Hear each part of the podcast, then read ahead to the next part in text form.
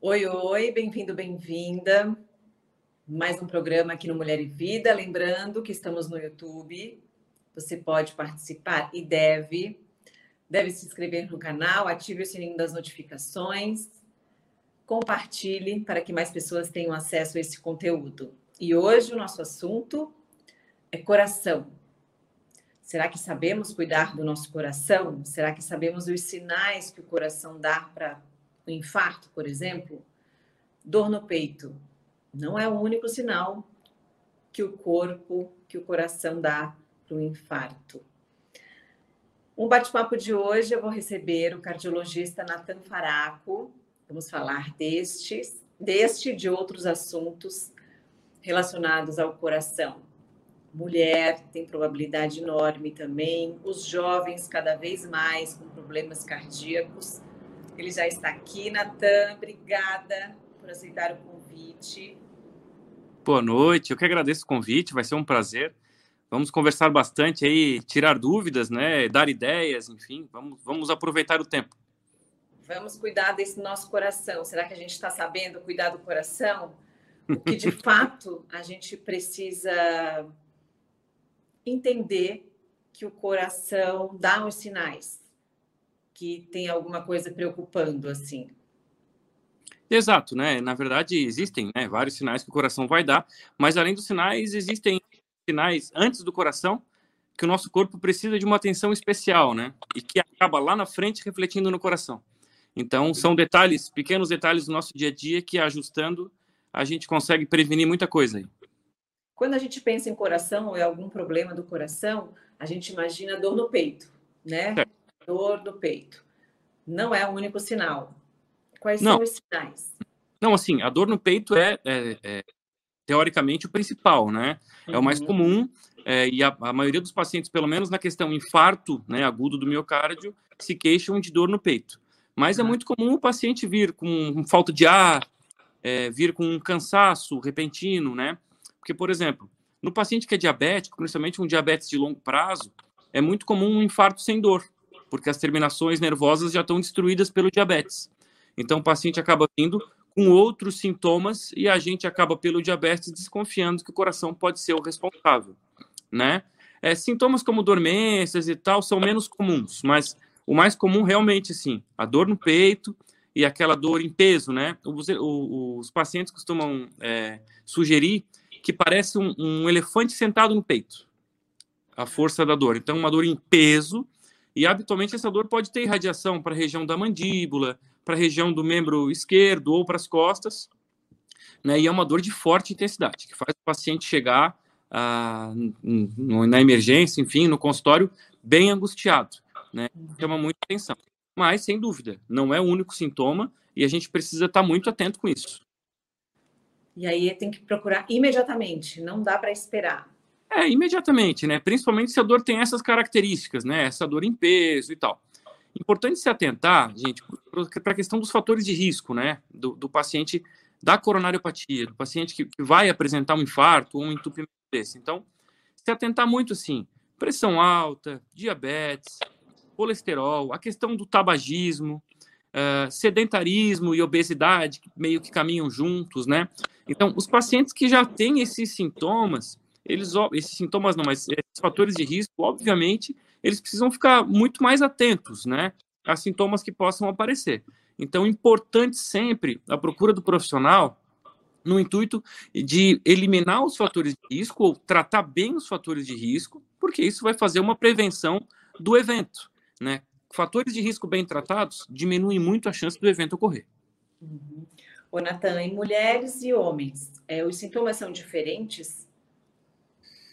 A mulher é um pouco mais sensível para determinados sintomas, tá? A gente não consegue separar tão bem essa linha. É, o que, é que chama atenção, assim, para mim? Habitualmente, a doença cardiovascular, principalmente a questão, como a gente está falando mais de infarto, é, no, no, paciente jovem é mais comum no homem, né? Então, é muito mais comum o homem jovem do que a mulher jovem tem uma, uma relação hormonal, uma relação de cuidado também. De forma geral, a mulher se cuida mais do que o homem, né? É, a mulher é um pouco mais preocupada com a alimentação. Eu sempre brinco com os meus pacientes que quando é a mulher que cozinha em casa, a saúde da casa é melhor. Se o, se o cozinheiro da casa é o homem, é um grande problema. Porque o homem coloca mais sal, coloca mais gordura, o homem precisa de mais sabor no dia a dia. É mais teimoso para comidas mais saudáveis. Isso, lógico, de forma geral, né? Eu não estou generalizando. É, mas, mas, enfim, é, a, a, gente precisa ter esse, esse pequeno discernimento que, habitualmente, no mais jovem, se for homem, o cuidado é um pouco maior. A mulher jovem é um pouco mais difícil de acontecer, mas acontece. E outro dado que eu brinco com as, com as minhas pacientes é que a mulher, a partir da menopausa, isso é importante, a mulher, a partir da menopausa, tem o seu risco cardiovascular muito parecido com o do homem. Então, eu brinco no consultório com as minhas pacientes que a partir do momento que elas entram na, minha, na menopausa, para mim, elas viram homens, porque aí eu preciso ter o mesmo cuidado. Uhum, perfeito. E aí a gente, a gente, fez no Instagram uma, uma perguntinha, né? Como é que tá o coração, se já fez. A maioria das pessoas responderam que nunca fizeram um exame de cardiologia. É, isso preocupa um pouco, né? Porque assim. É, aí tem uma idade certa. Quando é que eu, te, que eu. Eu nunca fui no cardiologista também. Essa é uma pergunta corrente, é. já, já, Meu já Deus, caiu de orelha. todos os check-ups, mas não, não vou no cardiologista, por exemplo. Então, assim, qual é a idade certa? É, assim, o, o clínico, se tu tens um clínico de confiança, o clínico tem uh, total discernimento e total hum. qualificação para fazer um bom check-up e entender os fatores de risco e o encaminhamento para o cardiologista. O cardiologista também pode ser esse seu médico, esse seu clínico, porque o cardiologista é um clínico, que pode lhe acompanhar para esse check-up e para todos os demais sem problema nenhum, né? É, o que, que eu digo assim, é, a partir da idade adulta é sempre importante a avaliação com algum profissional habilitado, tá? E, e eu digo isso porque cada vez mais uh, uh, a gente vem, vem recebendo a informação do quão é importante a atividade física, vem aparecendo novos esportes, é, agora está é, na moda o crossfit, o beach tênis, são novas ondas que surgem e o pessoal vai, se esforça, quer ganho de performance, quer competir, e aí competir. Esporte, alto rendimento, sem acompanhamento cardiológico, aí que o risco começa a aparecer. Então, idade adulta e principalmente vontade de praticar esportes de rendimento maior é sempre importante um acompanhamento. Perfeito. E aí eu tenho um número aqui, um dado é, de acordo com o Ministério da Saúde, que entre 2010 e 2019 houve um crescimento de 59% das internações de pessoas com problemas no coração menores de 39 anos.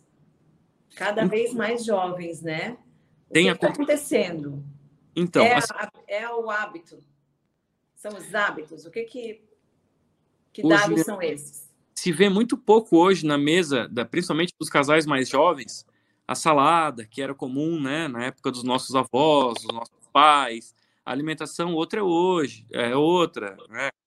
Então, as pessoas hoje, é, é a história do, dos fast, fast foods, uhum. das facilidades. As crianças hoje escolhem muito o que vão comer, escolhem errado. É, a gente é pouco acostumado com uma alimentação saudável de forma geral e acaba refletindo isso nos filhos, e isso daqui a duas, três, quatro décadas só vai piorar. Então, sim, o hábito tem muita relação com isso. É importante a gente dizer também que os métodos diagnósticos melhoraram. Então, com a melhora dos métodos diagnósticos, existe essa tendência também de um aumento da prevalência, porque as pessoas estão sendo mais diagnosticadas, certo? Então, não é só um aumento do número total de casos, mas é um aumento do diagnóstico de casos. É, muitas pessoas, às vezes jovens, morriam não se sabia do que, não se sabia o que tinha acontecido, enfim, se falava, ah, foi um infarto. Hoje em dia, com mais acesso, se tem mais diagnóstico e mais consciência de qual foi a causa, do que aconteceu, dá tempo de ir ao hospital e ser tratado da forma correta. Né? Então, é o que a gente sempre fala aqui, né? Os hábitos alimentares, o exercício físico. Ah, fundamental. É o que leva o coração. O que, que de fato a gente não sabe sobre a saúde do coração, assim, que a gente precisa saber, que não tem informação? É, assim, hoje, hoje, com a questão internet, é, isso até é uma coisa interessante, assim, cada vez mais o profissional uh, da saúde precisa estar preparado para atender o paciente, viu?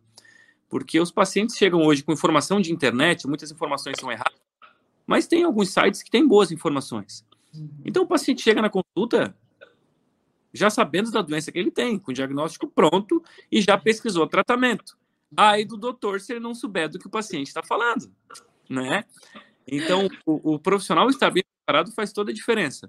Assim, tem alguns detalhes que a gente sempre gosta uh, de colocar para o paciente na questão pressão alta, por exemplo. É, pressão alta é um fator de risco importante para doença cardíaca, sabemos disso. Mas o que aumenta a pressão? Né? O sal é o famoso. Só que não é o sal, é o sódio. O sal aumenta a pressão porque o sal é cloreto de sódio, né? Mas o uhum. sódio não está só no que é salgado. Muita coisa doce que se compra, todos os laticínios industrializados que são doces, e aí eu vou para Nescauzinho, Danone, não querendo falar de marca, mas enfim, de todas as marcas, uhum. é, são cheios de sódio. Às vezes tem mais sódio do que numa lata de refrigerante, por exemplo. Né? Então, é, o, é, essa é uma dica que eu sempre dou. Cuidado com o sal. Habitualmente, o que traz o problema de pressão alta e, e, e o grande estresse não é um pouquinho de sal que se coloca na comida para dar sabor. É a quantidade de sódio que se come nos industrializados no resto do dia. Esse é um problema muito maior. Né? Então, Suco de caixinha, né? Sucos, prefiram os naturais, prefiram os integrais. Comprem a fruta e façam o suco em casa. São várias saídas, tem várias marcas de sucos integrais, naturais aí também que são vendidos e aí que não tem conservantes, né? É, então tem que ter esse cuidado. É, por exemplo, se a gente quer guardar um alimento, uma carne, a geladeira estragou, o que, que a gente faz para a carne não apodrecer? Poxa, salga a carne, né? Enche a carne de sal, que ela aguenta mais. Essa é uma máxima que serve para um produto industrializado não apodrecer na prateleira, né? Então, cuidado com o industrializado, cuidado com o sódio, isso faz diferença. E essa pressão alta, às vezes, lá na frente, tu diz, poxa, tô comendo comida sem sal. É, mas é quando tu vai olhar o resto da alimentação do paciente, é um absurdo. Chega a dar coceira. e às vezes a gente pensa assim que, uh, como você falou lá, lá no início, né, daqui décadas, assim, que a gente vai ver o hoje a gente não presta atenção, né? Não vai fazer mal, mas é daqui um tempo, né? Pensando é. nos nossos filhos, é isso, né? Porque virou o nosso dia a dia, né? Na verdade, é, é, virou muito nosso dia a dia essa pouca preocupação. Mas, poxa, a gente, eu não tenho dúvida que, que é, as, as gerações anteriores eram muito mais relacionadas com saladas, com frutas, enfim, do que são as gerações de hoje. E isso vai acarretar mais problema ali na frente, né? É, graças a Deus, com a, com a questão da tecnologia, é, da ciência, é, se consegue dar um tratamento adequado e a gente está conseguindo cada vez mais prolongar a vida e a qualidade de vida das pessoas, pela questão ciência, mas pela questão comportamental, muito menos. Talvez a gente esteja conseguindo diminuir a questão cigarro. Eu acho que isso é uma vitória interessante aí, ultimamente. É, perfeito. Falando em ciência, Natan, é, aí a gente teve o tal de 2020, né? De repente, esse 2020 chegou, essa Covid-19 chegou, e aí muitas pessoas não foram mais ao, né, ao médico, o exame ficou totalmente para trás, com medo, as pessoas né, não podiam sair, enfim. Uh, houve, assim, um estrago no sentido saúde? Depois a gente vai para o lado da Covid mesmo, assim. É, houve, houve, tá? Eu até é, com, é, fiz um, um, comentário sobre isso aí na rede social também, mas é, o que acontece? No início era tudo muito desconhecido, até para nós. Né? É, eu digo graças a Deus, mas pelo amor de Deus, não me interpretem mal, mas ainda bem, melhor ainda bem, que nós tivemos tempo para nos preparar, porque começou em outros países, né? E então a gente tinha um pouco mais de conhecimento que os demais. Então a gente caprichou um pouco mais na questão isolamento no início, a gente ficou temeroso, o paciente também ficou e a gente também ficou, né? Então a gente mesmo fechou consultório, afastou os pacientes, indicou permanência em casa. Então isso durou muito tempo, né? E, e além disso, é muito difícil tu, em casa, e a gente durante a pandemia fazia lives tentando incentivar o pessoal, mas tu preso em casa, sem uma academia, sem o esporte, fazer uma atividade física, manter uma alimentação saudável, porque o teu dia a dia muda muito. Então a gente perdeu muito cuidado é, trouxe muito fator de risco para pacientes que não tinham. Muitos pacientes ganharam peso, ficaram sedentários, começaram a se alimentar mal, daqui a pouco estão hipertensos e não eram. Fora o questão... álcool, né? A gente bebeu muito mais, né, na pandemia. O álcool, é, live todo dia na televisão de música, então o pessoal ficava bebendo em casa, não fazia exercício, bebia em casa. É, a parte psíquica, né? Quer dizer, os pacientes, principalmente os de idade, sem sair de casa meses, É, não tem como isso não prejudicar a parte cardiológica, os fatores de risco, não tem como não trazer mais morbidades a longo prazo. É um processo natural. Preocupou muito a gente. Hoje parece que essa barreira vem sendo vencida. O medo está dando um pouquinho, ficando de lado e dando um pouquinho de espaço para confiança, para tranquilidade. É, a gente ainda atende paciente que não vinha no consultório desde 19, né? Paciente que vinha a cada seis meses, a cada ano, que estava sempre ali, e daqui a pouco tu revê o paciente, eu ainda brinco, poxa, achei que já tinha ido para o lado de lá. E eles aparecem, não, doutor, era pandemia, uma vozinha de 85, 88, 90 anos, volta três anos depois, porque a pandemia afastou, né? Ainda tem, mas é importante, pessoal, agora que está tudo controlado, lógico, é inverno, mas as UTIs com mais leitos, a gente com mais conhecimento, é hora de cuidar da saúde de uma forma global. É hora de procurar o seu especialista, é hora de cuidar do coração, nem só de Covid as pessoas partem, né? Então vamos ficar atento a isso. E aí você trabalhou na linha de frente, né? Do Covid, estava ali hum. direto. E também fez um desabafo que eu acho que falou em nome de 90% dos profissionais da saúde, é, do cansaço, da falta de da credibilidade na ciência. Queria que você falasse um pouquinho nesse desse desabafo que vale a pena. Que momento difícil que a gente viveu, né? A gente é, começou 2020, 2020 numa, numa tempestade de informação, de desconhecimento, de, enfim, de, de, de medo, né? Uh, de esperança de que as coisas talvez não fossem tão graves e foi dando conta de que eram, né, aos poucos. Mas as pessoas precisam ter um entendimento. As famílias que viveram sabem exatamente do que eu vou falar agora, mas algumas famílias não viveram isso. Mas eu até resolvi lá no início da pandemia é, ficar na linha de frente, ajudar a equipe que estava tocando questão de emergência, de UTI, enfim, porque eu já tinha experiência na época da minha residência daquela epidemia de H1N1 lá atrás. Na época da epidemia, eu trabalhava dentro do hospital como residente, então eu peguei aquilo em cheio, assim. E assim, olha, como eu estou habituado, faz parte da nossa profissão. Eu até disse isso 200 vezes, esquece esse negócio de herói. É profissão. Se fosse tua profissão, tu estaria lá e como jornalista vai em outros lugares. Faz parte do processo, tá? É, o quanto é difícil a gente receber um paciente no pronto atendimento é, com sintomas de Covid e a partir daquele momento o paciente se afastar do familiar, o familiar não podia mais ver o paciente, só ter contato com o médico e não era com o médico, né? Era com o olho do médico, porque o rosto ficava todo tampado, entrava um astronauta com os olhos só à mostra né? Pessoa que ele nunca tinha visto, que ele nunca tinha conversado, ele era obrigado a confiar na pessoa e ter certeza que a pessoa ia fazer o máximo por ele. Daqui a pouco esse paciente estava na UTI, estava entubado, a família não vê ele desde o momento que ele veio para o hospital, ficava semanas, dias, e às vezes perdia esse paciente e não tinha condição de fazer um velório. Mas... Então, é, é, é, é, um troço absurdo. Entendeu? O, o retorno o, a tentativa de carinho que tu precisa dar para o doente para tentar abraçar ele é o mínimo. A gente às vezes botava foto aqui para ele saber quem era a gente. É, muitas equipes fizeram isso. É, o carinho que tu tinha que ter com família, é, essa reunião que a gente faz hoje, a live, é, a gente fazia ligações por vídeo para a família. É, em alguns casos, a gente conseguia se reunir de forma presencial, quando a pandemia caminhou mais um pouquinho, era possível.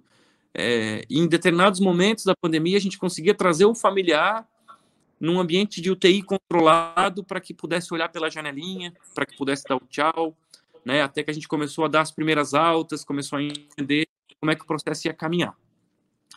Em cima de tudo isso, e aí veio o meu desabafo que tu citou, é, a nossa dificuldade não é o dia a dia de trabalho, não é o paciente que fica grave. A nossa, a nossa dificuldade, perder paciente é duro, mas a gente está habituado com isso. Eu, na minha área de cardiologia, não tenho como não conviver com isso faz parte do processo.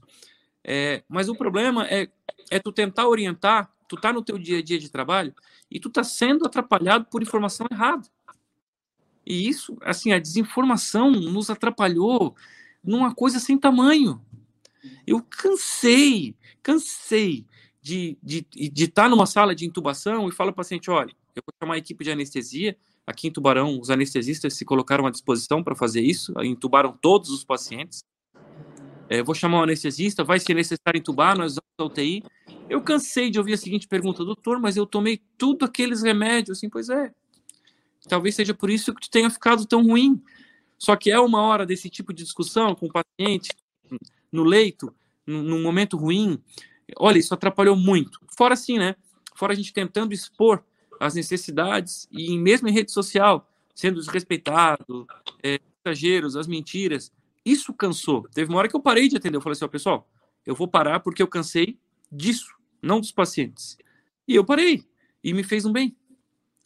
É, quanto menos a gente se mete nessa questão, parece que ultimamente, mais saudável a gente é. Eu acho que as pessoas, infelizmente. É um cansaço mental, né? Maior muito grande. físico, né? Muito grande, muito grande, muito grande. Atender paciente é ótimo para quem é médico, quem gosta disso, ama atender paciente. Agora, detesta é, trabalhar é, sob, sob olhares de desconfiança, como quem diz: olha, eu li outra coisa, eu faço isso e tu estás errado, porque tal pessoa. Então, assim, é muito difícil trabalhar dessa forma, muito desgastante. E aí não é o trabalho real, a gente não consegue ajudar as pessoas do jeito que a gente gostaria. Aí eu resolvi dar o meu tempo, e por isso eu fiz o desabafo naquele momento. É, mas enfim, agora vida normal, de consultório, de hospital, dentro da minha área, e tá tudo certo, estou mais tranquilo, graças a Deus. Ótimo. Aos poucos vem, né? A verdade, o, os fatos, né? Contra fatos não há argumento. A gente está aí, né? Vacinado, estamos aqui livres, sem máscara, né? Na rua, graças a Deus. Poxa, Juliana, é ciência, ciência. Então, as, as, sociedades estavam lá, a Sociedade Brasileira de Infectologia, de Cardiologia, as sociedades internacionais, todas dizendo A. Ah, por que motivos a gente ia para o lado B? Não faz o menor sentido. E a gente tentou expor isso. E tá aí, né? O tempo passou e as comprovações são essas que ficaram. Mas, enfim, graças a Deus, passou. E eu acredito que uma onda forte como aquela, tal, não tem chance de acontecer de novo. Teremos casos ainda, muitos, mas casos mais isolados, como a gente também tem do H1N1. Enfim, acredito que é, não surgindo novas cepas, a coisa se encerra. É, porque estamos vacinados, né? E aí o coração foi muito falado, né? Nesse momento também, até para quem pegou Covid. É...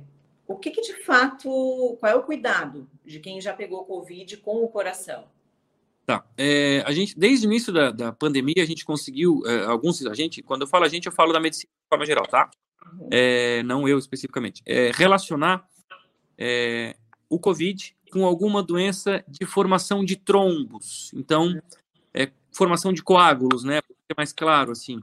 É, então, aconteceu muito AVC por questão de Covid, infarto por Covid, embolia pulmonar, trombose, né?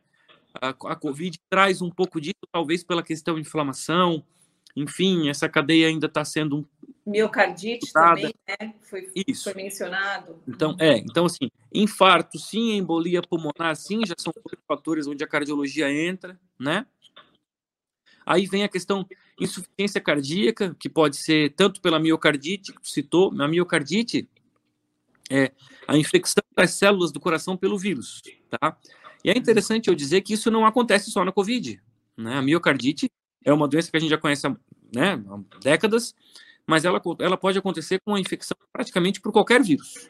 Desde que o vírus tem, esse vírus que te infectou, tem alguma afinidade pela célula muscular do coração. E as pessoas passam a desenvolver a insuficiência cardíaca, fica com o coração fraco, a gente pega muitos casos, não é tão raro. E na Covid a gente pegou, tá? Alguns casos assim, como tinha muitos casos de Covid, a gente acabou pegando alguns casos de miocardite, sim, né? É, mas de forma geral, assim, isso acontece nos pacientes que evoluem com mais gravidade, tá? Eu, acontece muito no consultório, Juliana, de, de paciente procurar o doutor, tive a Covid. O que é que eu preciso fazer? Eu assim, não, na verdade, não precisa fazer nada. Então, a gente faz exames básicos, a gente faz um check-up cardiológico, como também um paciente que não tivesse pego a Covid, a gente não precisa fazer disso um problema tão grande, tá? E, além disso, também é importante dizer que a questão vacina ainda não foi comprovada nenhuma forma de doença grave ou contraindicação grave do uso de vacina.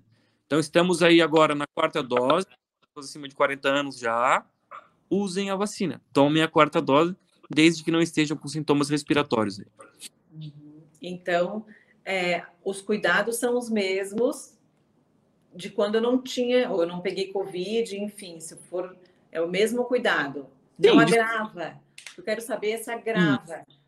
Se agrava os problemas cardíacos da pessoa que já teve o, teve o Covid. O quadro de Covid leve, esses é, de poucos sintomas, do paciente que fica em casa, toma analgésico, olha, eu, a gente basicamente não pegou quadro de grandes complicações nesse tipo de paciente, tá? É raríssimo, raríssimo, raríssimo, tá? Então, não vejo grande preocupação nesse sentido. As principais complicações cardiológicas acontecem nos pacientes que evoluem com mais gravidade, isso sim, né? Uhum. Mas após o diagnóstico de Covid, o paciente fica preocupado, aproveita de repente que já está na hora de fazer um check-up, aí ok, né? Aproveita, faz-se o check-up, se dá uma atenção especial a alguns fatores, se procura miocardite, se procura a questão coágulos e tal, sem problema nenhum. Mas que isso não seja colocado como uma prioridade pós-Covid, porque não existe essa indicação clara, não. Perfeito.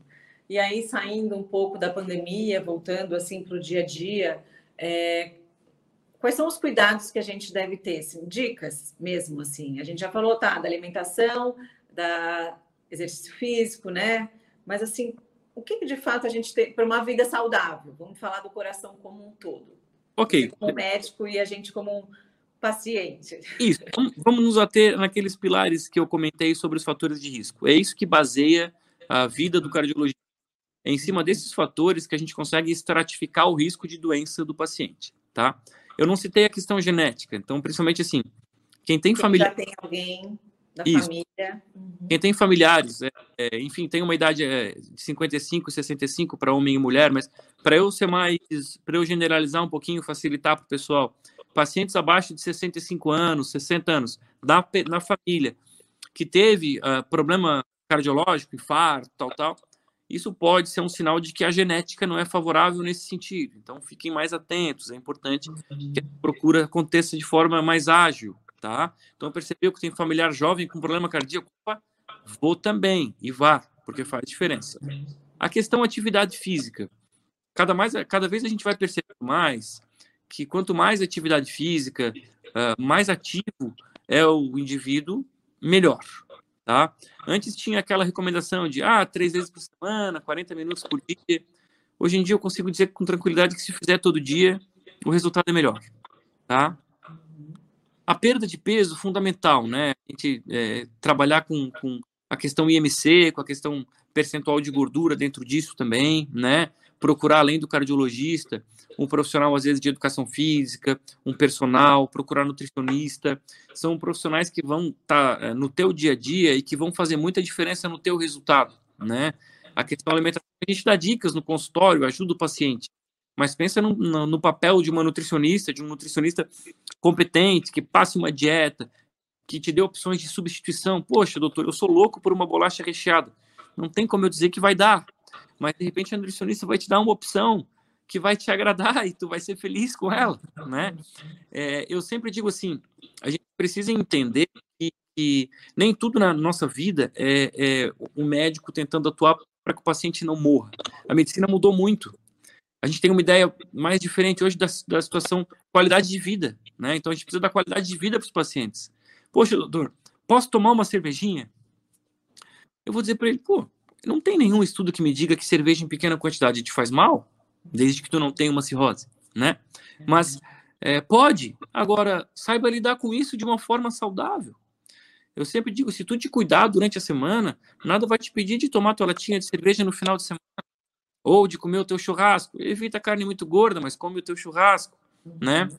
Ah, frituras. a fritura não cabe mais. Não tem como eu dizer oi para fritura, não dá, né? Absurdo, comer fritura hoje é crime inafiançável, pena de morte. Então não comam fritura. Ah, mas o doutor, mas é, mas eu não uso óleo, eu uso banha de porco. Mas é tão ruim quanto. É, é, é, lenda que banha de porco não faz mal, banha de porco faz mal. A gordura animal é a que te entope. Então, óleo, não. Banha de porco, não. Não faça fritura. Mas eu preciso fritar alguma coisa. Compra daquelas frigideiras que não gruda Sim. e faz na frigideira que não gruda sem nada, usa água. A chance de dar certo é maior. Senão não tem jeito, tá? Existem alguns componentes, tá? O óleo de coco, a manteiga ghee, uhum. que, que, que eles têm uma temperatura de saturação mais alta. Então, teoricamente, se fritar com aquilo, o óleo vai, a, gordura vai saturar menos e pode fazer menos mal. Mas eu não consigo prescrever isso e, e ficar muito tranquilo. Assim. Então eu prefiro dizer o seguinte: faz grelhado, faz assado. Hoje tem a, as fritadeiras elétricas, né? Usa uma fritadeira elétrica daquela sem botar óleo dentro, senão não adianta. Né? Então, é, não adianta essas malandragens aí, porque não funciona. Né? Mas é isso, é, é, o dia a dia de saúde a gente sabe o que precisa fazer. A dificuldade é que o que a gente precisa fazer dá trabalho, primeiro ponto. Segundo ponto, fica menos gostoso. É, terceiro ponto, no inverno é mais difícil, porque a gente quer comida mais quente, mais gordurosa. Uhum. Mas, se a gente quer é, balancear saúde com qualidade de vida, vida longa, a gente precisa pensar nesses fatores, não há como fugir. Exato. Mas eu acho que é até tranquilo quando a gente está conversando, falando diretamente para uns pacientes mais jovens, né? Mas se tu pegar um paciente assim como o seu Valdo, por exemplo. Esse é bom né? Esse é bom. Senhor meu pai, que ele vai ver essas dicas, com certeza. Mas ele é, é difícil. Ele é, é bonzinho. Ele é. é. ele se cuida, ele é esperto, ele é. Juliana, assim, todo paciente homem é mais teimoso. Ponto. Ponto. Eles ultrapassam os 60 anos, ganham uma teimosia extra. Mas, de forma geral, é, as mulheres cuidam bem uhum. né, deles. Uh, e eles entendem o que é certo e o que é errado. Só que, assim, é, é, habitual que a partir do momento que chega numa certa idade, ele vai pensar assim: poxa, estou há 70 e poucos anos fazendo assim. Vou viver mais 10, vou ter que mudar. Vou viver mais 15, vou ter que mudar. E eu não gosto nem de ser radical, porque não tem muito como contrariar, né? Como é que tu vai contrariar esse tipo de pensamento? Não é um pensamento absurdo. É um pensamento que faz sentido. Eu prefiro, se eu vou viver mais 10 anos, eu prefiro viver comendo o que eu quero. Agora, foi aquilo que eu disse não é o viver ou morrer, é qualidade de vida. Quer correr o risco de viver a cama? Quer correr o risco de viver sem conseguir mexer a perna esquerda daqui a pouco? Então, é isso. É ter a qualidade de vida até chegar o teu dia lá, no, no teu momento final, e tu entrar pela porta certa e esperar pelos outros depois. É, então, assim. Porque só o fato de diminuir um pouquinho já ajuda, né? Muito. Ah, tá. Não tirou a fritura mas em vez de comer de segunda a, domi... de segunda a segunda, come só no final de semana. Ah, é tão é, fácil. É efeito cumulativo. Dica para a questão do cigarro também, que eu comento muito isso com o meu paciente. É, é, o cigarro tem um efeito cumulativo. O efeito do cigarro, quanto mais fuma, pior. Então o paciente me pergunta, doutor, eu não consigo parar de fumar. Posso só diminuir? Eu falo, ótimo. Eu quero que pare. Eu nunca vou ficar satisfeito contigo fumando. Mas se tu diminuir, muito pior, muito melhor. E sempre e uma dica que eu dou para eles é assim: poxa, eu fumo, eu tenho vontade de fumar. Mas sempre que for pegar o cigarro, ah, eu tô, vou fumar. Espera mais 10 minutos. Espera mais 15. Porque se tu faz isso várias vezes durante o dia, lá no final do dia, tu fumou metade do que tu fumaria. A gente tem paciente que fuma três carteiras de cigarro por dia, não sei como tem tempo, né? Mas uhum. fuma. É, e o cigarro, graças a Deus, baixou muito, né? Diminuiu muito essa questão do cigarro a juventude hoje, hoje fuma muito menos. Eu acho que pela questão legislação também, né? Uhum. É isso. Perfeito. Olha, queria muito te agradecer por contribuir aqui, por dividir com a gente essas informações. A gente só agradece aqui. A ideia é essa, né? Equilíbrio, vida longa, né? É? A gente quer viver. Eu quero. Eu que agradeço a oportunidade. É sempre bom, assim, sempre bom bater papo sobre saúde, né? O que eu amo fazer. É sempre bom é, poder orientar as pessoas, poder ajudar. Procurem o seu profissional, seja cardiologista, clínico, endocrinologista. Vejam com nutricionista, melhorem o seu dia a dia, queiram viver bem. É, perder dois, três quilos, a gente já amarra o cadarço com uma, uma vitalidade melhor, tudo fica mais fácil. A Juliana é bailarina, né? Deve fazer isso com facilidade, né? Mas é, a gente percebe diferença nos pequenos detalhes assim da vida. Então, se orientem a fazer isso. Muito legal o programa, muito legal a ideia, tá, Juliana? Parabéns pelo trabalho. E a gente está sempre à disposição aí para bater papo e vamos fazer outras vezes, se Deus quiser. Se Deus quiser. Obrigada, obrigada a todos vocês.